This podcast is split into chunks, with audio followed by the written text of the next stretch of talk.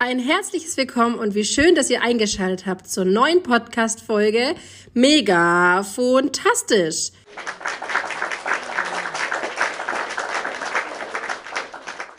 Heute mit dem Thema der Schulfähigkeit und was man wissen sollte rund um das Thema der Einschulung. Aber erstmal erhebe ich meine Kaffeetasse heute auf euch und freue mich, dass ihr da seid und trinke erstmal einen Schluck. Denn ich finde dieses Thema der Einschulung ein unfassbar wichtiges. Erst gerade eben hatte ich wieder ein Telefonat mit einer besorgten Mama, die von ErzieherInnen angesprochen worden ist, ähm, dass ihr Sohn eben in manchen Bereichen noch Schwierigkeiten hat. Und natürlich, ich weiß es selber als Mama von drei Kindern, man ist sehr besorgt und ähm, will natürlich für sein Kind nur absolut das Allerbeste. Und ähm, ja, wenn man dann hört, dieses und jenes äh, klappt noch nicht so ganz gut, dann ist man natürlich besorgt und ähm, ja, fragt sich, was kann ich tun, um mein Kind da zu stärken und zu stützen und zu unterstützen vor allem. Ich selber als Mama von drei Kindern ähm, bin da eigentlich in die Schulfähigkeit sehr entspannt reingegangen ähm, und hatte tatsächlich äh, mit meinem Kind noch nicht, weil ich das eben aus meinem therapeutischen Dasein wusste, noch nicht die Buchstaben und auch noch nicht explizit die Zahlen geübt, sondern eben wirklich an den Vorläuferfähigkeiten trainiert und bin da ein bisschen auf die Nase gefallen, weil viele Kinder in der Klasse meiner Tochter tatsächlich schon bereits lesen und auch schreiben konnten. Und ähm, ja, mein Kind einer der wenigen Kinder gewesen ist, die das eben noch nicht konnten. Nun die Frage, ist es sinnvoll, vorher äh, schon lesen und schreiben zu üben? Ähm, sollte mein Kind schon die Zahlen bis 20 beherrschen? Auch nach dieser Erfahrung würde ich sagen, ganz klar, nein. Warum? Weil das Lesen und das Schreiben und auch das Rechnen gehört definitiv in die Schule. Wir können als Eltern und auch natürlich im therapeutischen Kontext oder auch im pädagogischen Kontext die Kinder stärken in ihren Vorläuferfähigkeiten. Und wir Eltern machen uns teilweise selber den Druck und da entsteht eine ganz unangenehme Dynamik, die für viele Eltern ganz arg viel Druck auslöst. Und ähm, ja, aber das ist auch ganz logisch, ne? Wenn wir anfangen als Elternteil die Lese- und Schreibfähigkeit schon den Lehrern vorweg oder den LehrerInnen vorwegzunehmen, dann ähm, haben die Lehrer natürlich einen ganz anderen Anspruch, weil dann gehen sie einfach auch schon davon aus, dass die Kinder das eben beherrschen. Und das ist eigentlich nicht sehr sinnvoll. Deswegen ähm, lasst uns Eltern vielleicht ein bisschen durchschnaufen, durchatmen und den Druck auch bei uns Eltern einfach rauszunehmen. Ich weiß nicht, wie ihr das so erlebt, ob ihr auch vielleicht Eltern seid äh, von Kindern, die gerade in die Schule gekommen sind oder dem Schulstart kurz bevorstehen. Ich erlebe oder ich habe das sehr erlebt, dass ähm, ja man schon oftmals in der Rechtfertigungsposition gewesen ist, mein Kind kann. Was kann denn dein Kind? Ach, dein Kind kann noch nicht. Oh mein Gott, das kann es noch nicht. Dann musst du das ganz schnell nachüben. Und ähm, so entsteht eine sehr, sehr unangenehme Dynamik. Und ähm, das natürlich auch für alle Fachkräfte gar nicht so einfach, da diesen riesen Spalt sozusagen aufzufangen oder diesen riesen Spagat der Fähigkeiten aufzufangen. Und ich möchte mit diesem Podcast ein bisschen Ruhe reinbringen oder möchte versuchen, ein wenig Ruhe reinzubringen in das Thema und einfach mal aufklären, was sollte ein Kind vor Einschulung oder vor der Einschulung im Vorschulalter alles können. Als aller, allererstes möchte ich sagen, jedes Kind ist super individuell. Ich habe ja drei Kids, habe auch noch ähm, Neffen und Nichten und die erlebe ich einfach sehr, sehr nah in ihrer Entwicklung. Habe außerdem natürlich hier in der Praxis sehr, sehr viele Kinder, die ich begleite und ähm, kann nur sagen, jedes Kind entwickelt sich komplett individuell. Ich möchte euch nur ein ganz kleines Beispiel der Sprache nennen von meinen drei Kindern. Ich habe ähm, eine große Tochter, die hat die Sprache so richtig, ähm, ich sag mal, fachbuchmäßig gelernt. Sie hat einzelne Begriffe zu einzelnen Gegenständen genannt. Also hat sie einen Hund gesehen, hat sie Wauwau gesagt. Hat sie ein Auto gesehen, hat sie Brumm Brumm gesagt. Irgendwann wurde aus Brumm Brumm das Auto und so weiter und so fort. Mein Sohn hat tatsächlich zu Beginn gesprochen wie ein kleiner Minion. Wir haben gar nichts verstanden. Überhaupt gar nichts. Und plötzlich, wirklich gefühlt als Mama, plötzlich kamen komplette zwei, drei Wortsätze, die mit Gegenständen korrekt äh, betitelt dann ähm, eine ganze Sprache ergeben haben. Dann meine dritte Tochter. Ich hatte es nicht für möglich gehalten, dass es noch eine dritte Art der Sprachentwicklung gibt. Und ähm, die hat tatsächlich Sprache melodisch gelernt. Ihr werdet es mir nicht glauben, aber beim dritten Kind ist es dann irgendwann so, man hat wirklich die Möglichkeit zu beobachten, weil die ganzen Unsicherheiten bei Kind eins und zwei schon äh, ausgetestet worden sind und man wird so langsam zum Profi. Und ähm, ja, meine dritte Tochter hat Sprache komplett melodisch gesehen, sie, gelernt. Sie hat mit vier, fünf Monaten Fahrrad gesagt. Aber sie hat natürlich nicht Fahrrad gesagt, sondern wenn ich gesagt habe, komm, wir fahren jetzt mit dem Fahrrad, dann hat sie haha gesagt. Oder ähm, wenn man ähm, gesungen hat, konnte sie tatsächlich ähm, Melodien schon relativ früh nachahmen und hat die Sprache wirklich über die Sprachmelodie gelernt, bis dann eben deutliche Worte am Ende dabei rausgekommen sind. Was ich euch an diesem Beispiel eben sagen möchte, ist, dass Entwicklung komplett individuell ist und niemand lernt auf genau die gleiche Art und Weise und jeder hat da seine eigenen ähm, eigenen Strategien irgendwo auch. Natürlich äh, tun sich immer mal wieder auch ähm, Strategien ähm, ja gleichen, aber trotzdem ist es eben wichtig, dass jeder individuell ist und auch individuell schnell sich vor allem entwickelt. Äh, wir haben ganz, ganz viele verschiedene Teilbereiche und ich finde es so wunderschön, dass mittlerweile auch die Intelligenzbereiche ja ziemlich unterschiedlich aufgedrosselt sind und es nicht mehr nur noch um die kognitive Intelligenz geht, sondern eben auch um die sozioemotionale Entwicklung, sozioemotionale Entwicklung und ähm, Intelligenz. Aber natürlich haben wir auch unsere allgemeinen motorischen Fähigkeiten, die Feinmotorik, die Graphomotorik, die Grobmotorik und auch die Sprache zähle ich jetzt mal darunter. Und natürlich haben wir auch nebendran die kognitive Entwicklung. Und ich möchte euch da die einzelnen Teilbereiche mal ähm, auflisten. Aber vorher, vorweg möchte ich euch noch erzählen, wie ja, wie unterschiedlich diese Bereiche sich auch entwickeln können. Und wir dürfen uns das vorstellen, dass wir nicht diese Bereiche haben, die uns wirklich in einem parallelen Band entwickeln, sondern es kann eben Kinder geben, die kognitiv schon super weit sind und motorisch noch ein bisschen hinterherhinken. Ähm, es gibt aber natürlich auch Kinder, die motorisch sehr, sehr fit sind oder in der sozioemotionalen Entwicklung schon super fit sind, aber in der kognitiven Entwicklung noch ein bisschen hinterherhinken. Dann kann es sein, dass irgendwann die kognitive Entwicklung ähm, ein bisschen stehen bleibt, also normal stehen bleibt und dann der motorische Part ein bisschen nachholt und aufholt. Das heißt, dann hat vielleicht irgendwann die motorische Entwicklung aufgeholt und die kognitive Entwicklung hinkt ein bisschen zurück. Und äh, so entwickeln wir uns. Nicht parallel, fortlaufend genau identisch, sondern eben auf verschiedenen Ebenen, mal stehend, mal beschleunigend, mal Ferrari-Gang, mal vielleicht einfach nur den Golfgang. Und ähm, da sollten wir einfach auch den Kindern in manchen Bereichen wirklich einfach Zeit geben. Genau.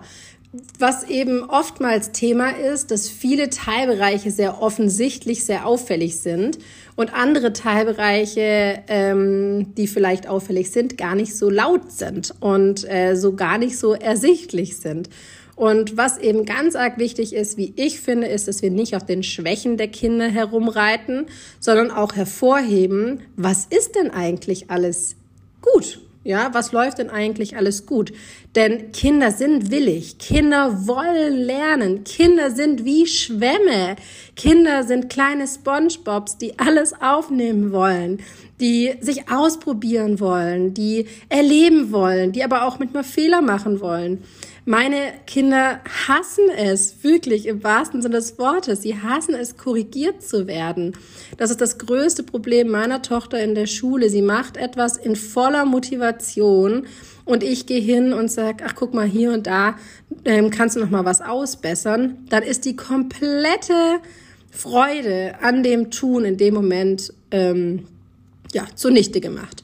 Und ähm, was ich damit sagen möchte, ist, versuchen wir doch die Dinge des Positiven den Merkmal zu geben, also den positiven Merkmalen die Aufmerksamkeit zu geben und versuchen die vielleicht noch nicht so gut funktionierenden ähm, so ein bisschen mit einschleichen zu lassen. Das fände ich wundervoll, denn ähm, ja, wir alle Menschen sind genau richtig, so wie, wie wir sind. Und ähm, natürlich müssen wir in manchen Bereichen noch ein bisschen oder dürfen wir noch ein bisschen ähm, üben und nachholen, aber versuchen trotzdem das Positive, ähm, genau, das Positive hervorzuheben. Jetzt, was sollte ein Kind können bei der Einschulung? Also was ich einen ganz, ganz wichtigen Punkt finde, ist, ähm, dass man genau sich überlegt, dass die soziale, emotionale Entwicklung ein ganz, ganz wesentlicher Baustein ist. Was passiert? Und das muss ich auch sagen, als Mama ist mir das ganz, ganz bewusst geworden, ähm, wie das eigentlich ist für Kinder, wenn die plötzlich in die Schule kommen. Ähm, wenn ich mein Kind, jetzt dürft ihr euch ganz kurz da mit mir hineinversetzen, wenn ein Kind ähm, in den Kindergarten geht, dann übergebe ich die Verantwortung morgens den Erziehern oder den Erzieherinnen. Und ähm, mein Kind, da wird darauf geachtet, dass das Kind auf die Toilette geht. Da wird darauf geachtet, dass wenn das Kind rausgeht, eine Jacke anzieht. Wenn ich am Nachmittag das Kind abhole, dann ähm, gucke ich, dass die Sachen beieinander sind. Die ähm, PädagogInnen gucken, dass ähm, getrunken und gegessen wird und so weiter. In der Schule wird da auf einmal nicht mehr drauf geachtet. Das Kind muss selbstständig und selbsttätig ähm, an seine Sachen denken. Bei meinem Sohn zum Beispiel fehlt alle naslang die Jacke oder der Turnbeutel wurde vergessen. Aber weil das im Kopf der Kinder einfach da wenig Platz hat, die erleben so viel an dem Tag, dass äh, die Jacke in dem Moment, ja, die ist einfach so ein bisschen zweitrangig. Das heißt, die sozioemotionale Entwicklung ist eine unfassbare, wichtiger Punkt in der Schulreife der Kinder.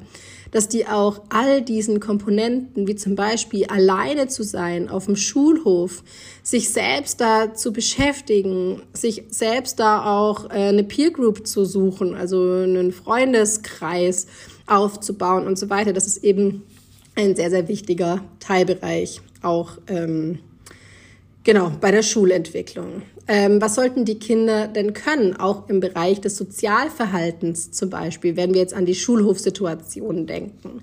Die Kinder sollten Anweisungen verstehen und annehmen können. Also was ist ähm, so eine Regel, die zum Beispiel im Schulkontext gilt? Ähm, das heißt, dass diese Regeln auch akzeptiert werden und vor allem auch die Grenzen gewahrt werden. Die eigenen Grenzen sind da sehr, sehr wichtig, aber natürlich auch, dass die Empathiefähigkeit vorhanden ist, die Grenze anderer zu wahren. Das finde ich auch sehr, sehr wichtig. Ein Kind sollte so einen expressiven ähm, Sprachverständnis haben, dass ähm, genau, dass das Kind eben Anweisungen verstehen kann, aber auch eben zuhören und ähm, eben auch die Fähigkeit hat, andere ausreden zu lassen.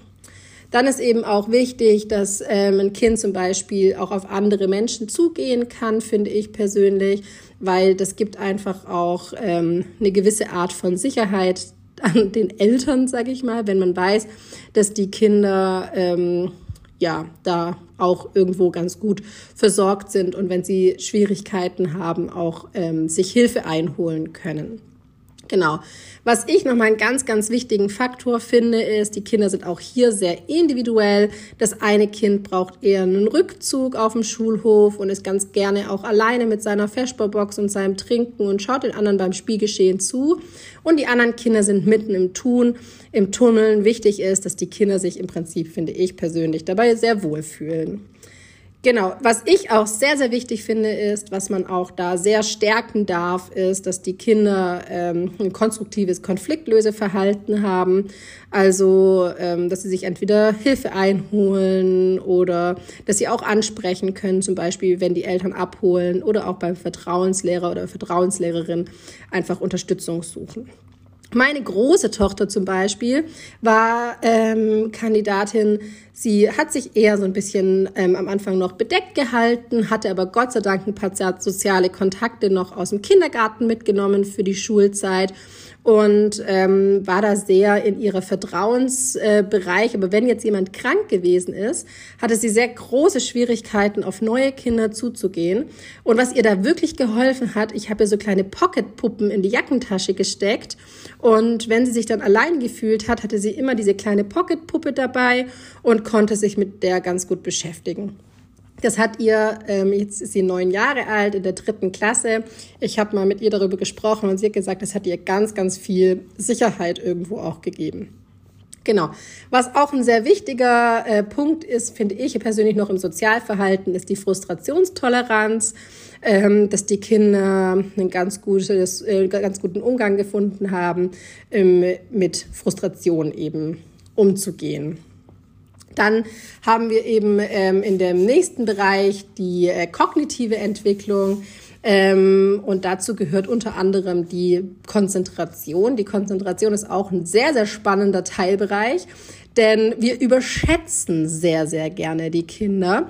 Und ich finde einen sehr schlauen Satz der Lehrerin meines Sohnes, die sie beim El den, den sie beim ersten Elternabend genannt hat, ähm, ihr dürft das so sehen, als hätten eure Kinder einen neuen Job. Stellt ihr euch jetzt doch einfach mal vor, wie es ist am ersten Tag in eurem neuen Job. Und jetzt überlegt euch, wie es ist in den ersten Wochen in eurem neuen Job. Geht mal ganz kurz in euch und überlegt euch, wie das da ist. Die Kinder sind am Abend ganz aufgeregt. Jedes Kind geht auch ganz anders mit Aufregung um. Der eine zieht sich zurück, der andere wird ganz hippelig, der nächste macht das an, ganz anders. Dann kann man vielleicht nicht einschlafen. Dann ist man am nächsten Morgen vielleicht total nervös und hat ein ganz komisches Gefühl im Bauch. Dann hat man den ersten Tag ganz viele neue Gesichter, ganz viele Eindrücke, die man ganz neu verarbeiten muss. Und am Ende der Woche kann es durch, durchaus sein, dass man da sehr, sehr ausgelaugt ist, sehr, sehr müde und ganz, ganz viele Bedürfnisse vielleicht gestillt worden sind, aber andere auch ganz arg nicht gestillt worden sind. Und was passiert, wenn Bedürfnisse nicht gestillt wurden oder eben ganz, ganz viele Bedürfnisse ähm, overloaded sind, dann brauchen wir vielleicht Ruhe und dann kann es eben auch ähm, zu vermehrten Ausbrüchen und so weiter kommen. Also all solche Dinge sollte man auf jeden Fall ähm, im Hinterkopf behalten, was es bedeutet, wenn Kinder in die Schule kommen. Genau.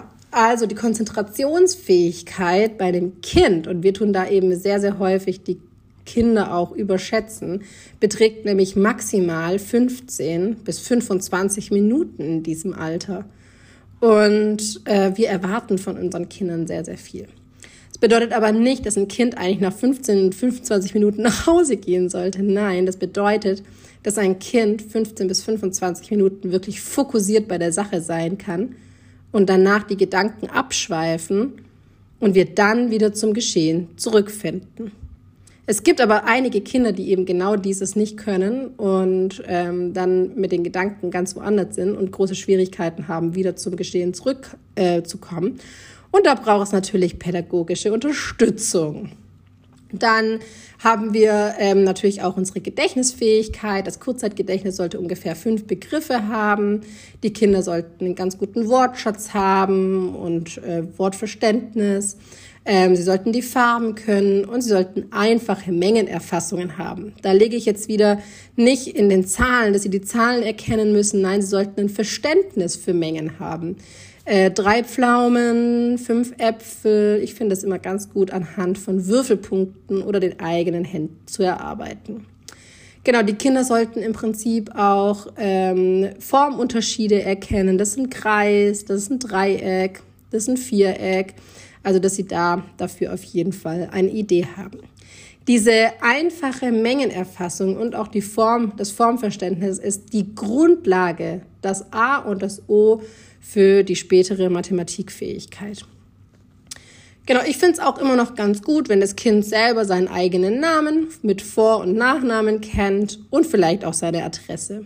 Früher hat mir gesagt, das ist auch immer noch ganz sinnvoll, wenn ein Kind seine Telefonnummer auswendig kann, aber mittlerweile, wer kennt schon tatsächlich äh, Telefonnummern? Genau. Dann im Bereich der Sprache. Ich möchte dazu sagen, ich bin keine Logopädin, ich bin Ergotherapeutin, habe aber ähm, in meiner Familie zwei Logopädinnen. Und zwar ist meine Mutter Sprachtherapeutin als auch meine Großmutter. Und ähm, genau, die habe ich gebeten, eben da was zusammenzustellen. Und ähm, mir wurde gesagt, dass es eben sehr, sehr wichtig ist, dass das Kind eine Sprechfreude zeigt. Also grundsätzlich erstmal Freude am Sprechen hat. Dann sollten einfache Erklärungen verstanden werden, damit das Kind einfach auch eine Idee dafür hat, äh, was eigentlich von dem Kind gewollt wird. Dann ist immer sehr sinnvoll, auch Reime zu, binden, äh, zu bilden ähm, also eine phonologische Bewusstheit aufzubauen, damit ähm, das Kind dann hinterher auch beim Lesen und Schreiben es einfach tatsächlich leichter hat. Dann sollten alle Laute richtig ausgesprochen werden. Das ist eben auch sehr wesentlich, insbesondere wenn man darauf achtet oder darauf guckt, ähm, wie dann am Ende auch geschrieben wird, damit das eben auch dann in der auditiven Wahrnehmung gut abgebildet werden kann.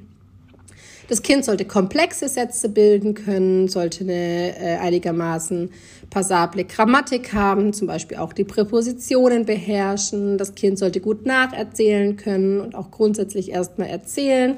Ich finde es immer ganz gut, da auch mit Büchern zu arbeiten, ähm, als Abendritual eine Geschichte zu erzählen und dann einfach auch nochmal mit Pausen ähm, und dann weiter erzählen zu lassen oder auch Fragen stellen zu lassen zu der Geschichte, damit da einfach ein Verständnis aufgebaut werden kann. Genau, und da kann man eben auch ganz schön Gesprächsregeln schon einhalten lernen. Und zwar, dass man eben ähm, zuhört und eben auch ausreden lässt. Ich finde, da sind wir Erwachsenen auf jeden Fall den Kindern, dürfen wir Erwachsenen den Kindern ein wirkliches Vorbild sein. Genau.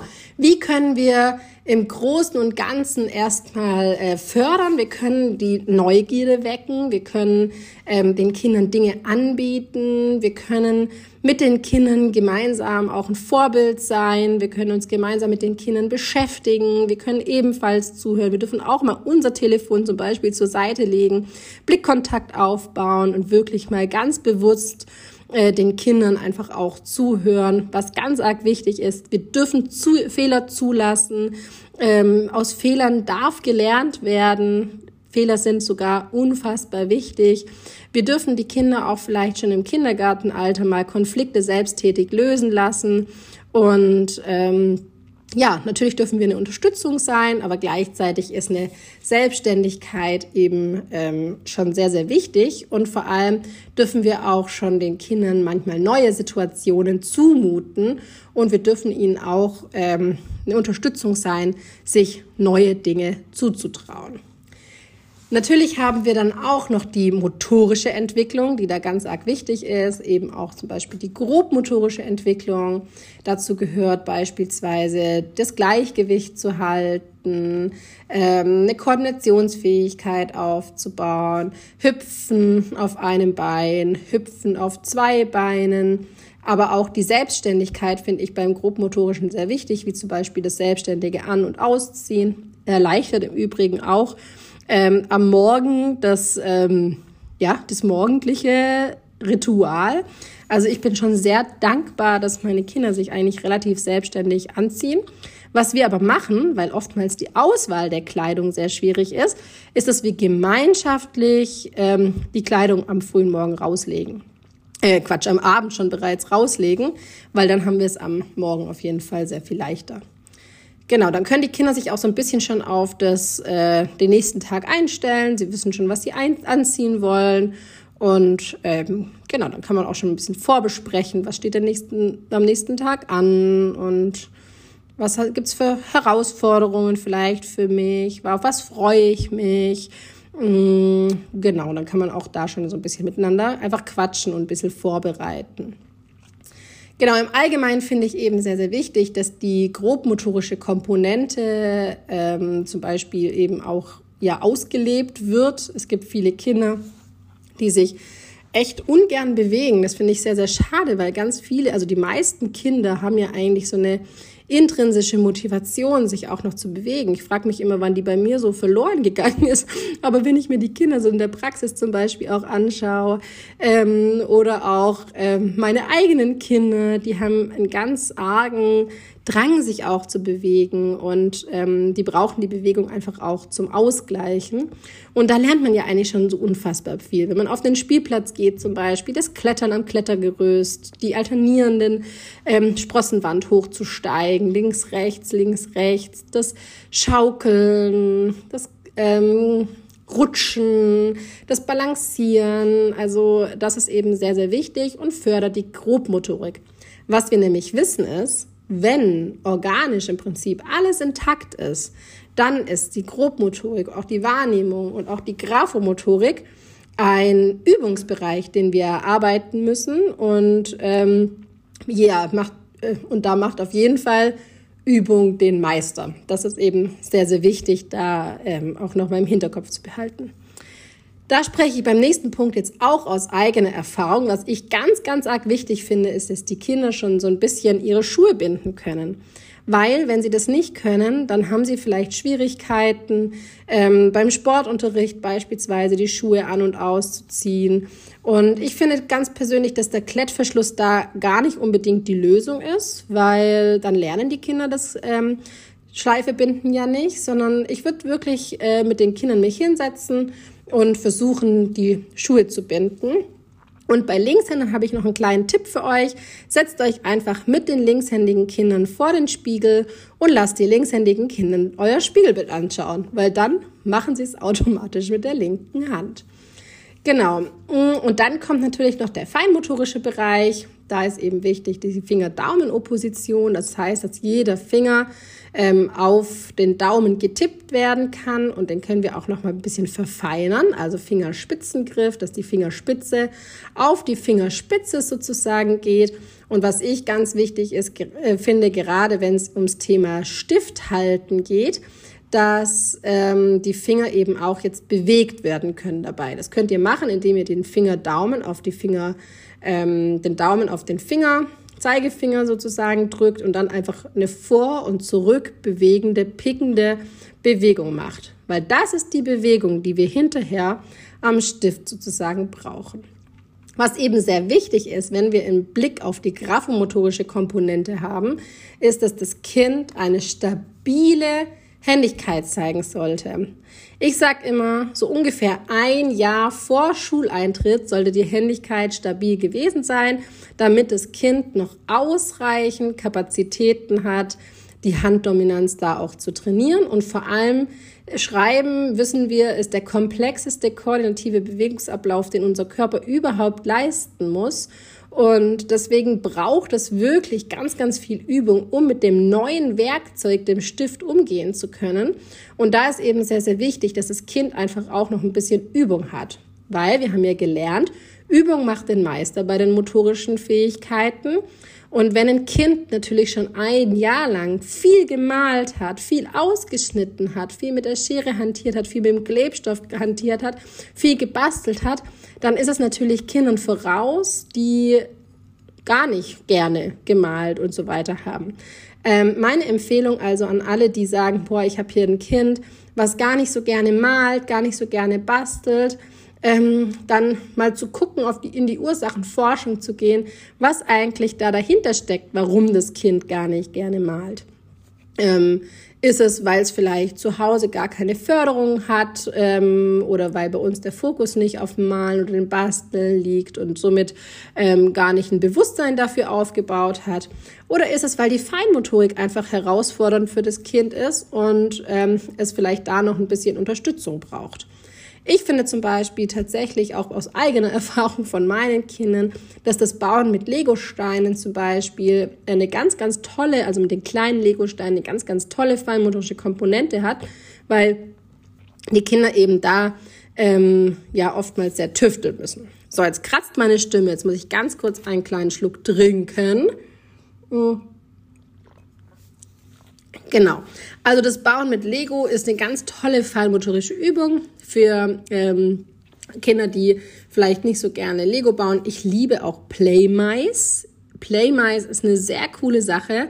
Man kann da auch sehr schön konstruieren und ähm, verknüpft im Prinzip das Basteln und das Bauen.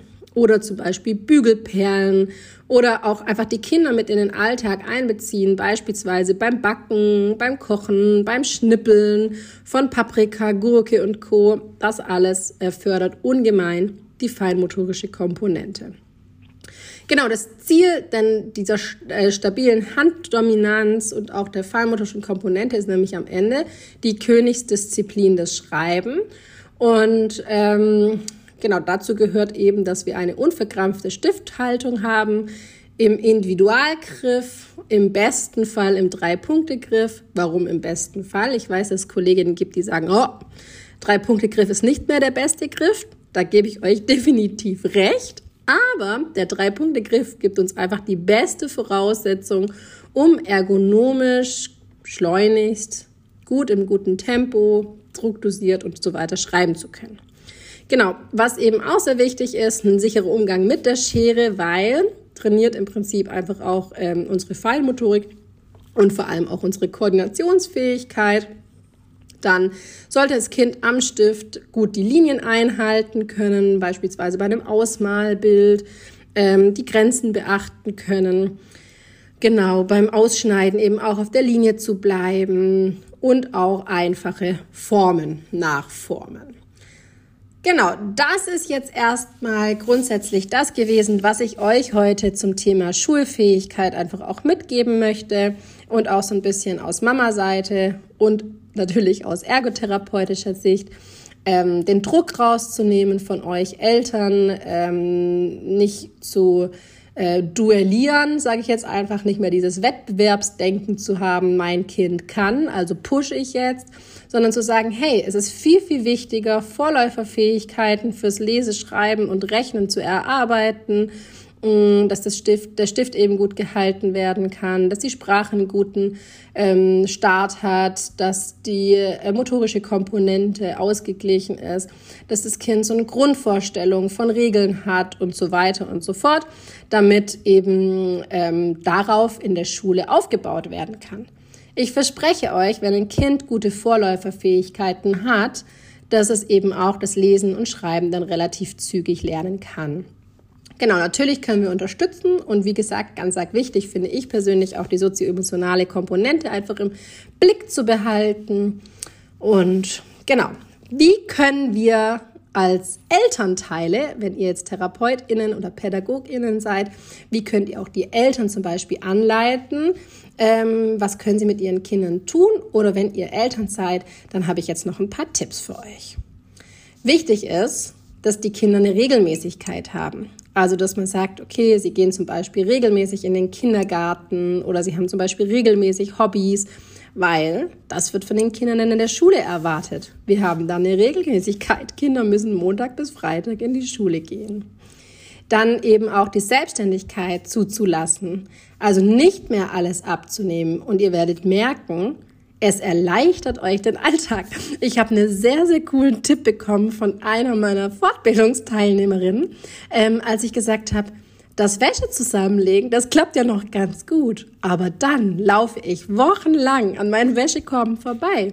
Und dann sagt sie, stell doch die Wäschekorbe einfach in, den, in die Zimmer der Kinder und sie sollen das selbst einräumen. So, das mache ich mittlerweile und tatsächlich, das funktioniert ganz gut, erleichtert mir die Arbeit aber da war es ganz wichtig, einfach auch mal von außen einen kleinen Tipp zu bekommen. Genau, was eben auch ganz wichtig ist, den Kontakt zu anderen Kindern einfach auch zu fördern. Weil wir als Eltern, wir als Erwachsene können ganz viel fördern. Aber ich persönlich finde, dass Kinder am allermeisten von anderen Kindern lernen. Die beobachten, die gucken und dann wollen sie es nachmachen. Kinder lernen nämlich durch Nachahmen. Dann, wir dürfen die Kinder motivieren und vor allem die Neugierde wecken von außen, dass man sagt, okay, wir bieten den Kindern einfach allerlei ein, an, aber überfordern die Kinder dabei nicht. Das ist auch übrigens ein Learning, das ich sozusagen machen durfte, dass man ähm, die Kinder eben nicht überhäuft mit Dingen. Meine Tochter beispielsweise, als ich sie in einem Ferienprogramm angemeldet hatte, sagte, Mama, darf ich nicht einfach auch in den Ferien einfach mal nur zu Hause sein?